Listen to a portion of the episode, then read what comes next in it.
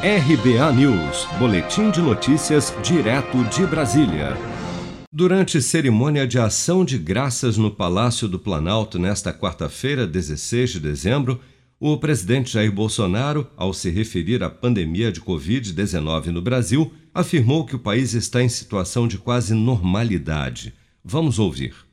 Quem esperava, depois de meses difíceis, chegarmos a uma situação de quase normalidade ainda em 2020?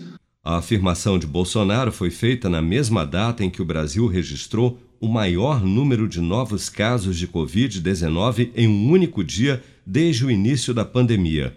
Foram 70.574 novos casos em menos de 24 horas. O presidente Jair Bolsonaro, que recentemente afirmou que o Brasil vive, abre aspas, o finalzinho da pandemia, fecha aspas, contraria os dados mais recentes divulgados pelas secretarias estaduais de saúde do país, que têm registrado um aumento dramático nos números de casos e mortes por Covid-19 no Brasil.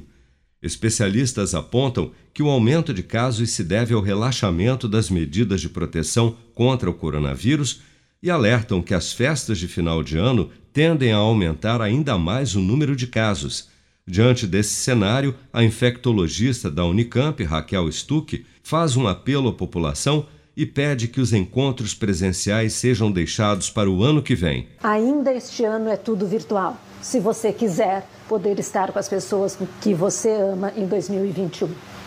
Seja para conquistar sonhos ou estar seguro em caso de imprevistos, conte com a poupança do Sicredi. A gente trabalha para cuidar de você, da sua família e proteger as suas conquistas. Se puder, comece a poupar hoje mesmo. Procure a agência Sicredi mais próxima e abra sua poupança. Sicredi, gente que coopera cresce. Com produção de Daniele Vaz, de Brasília, Flávio Carpes.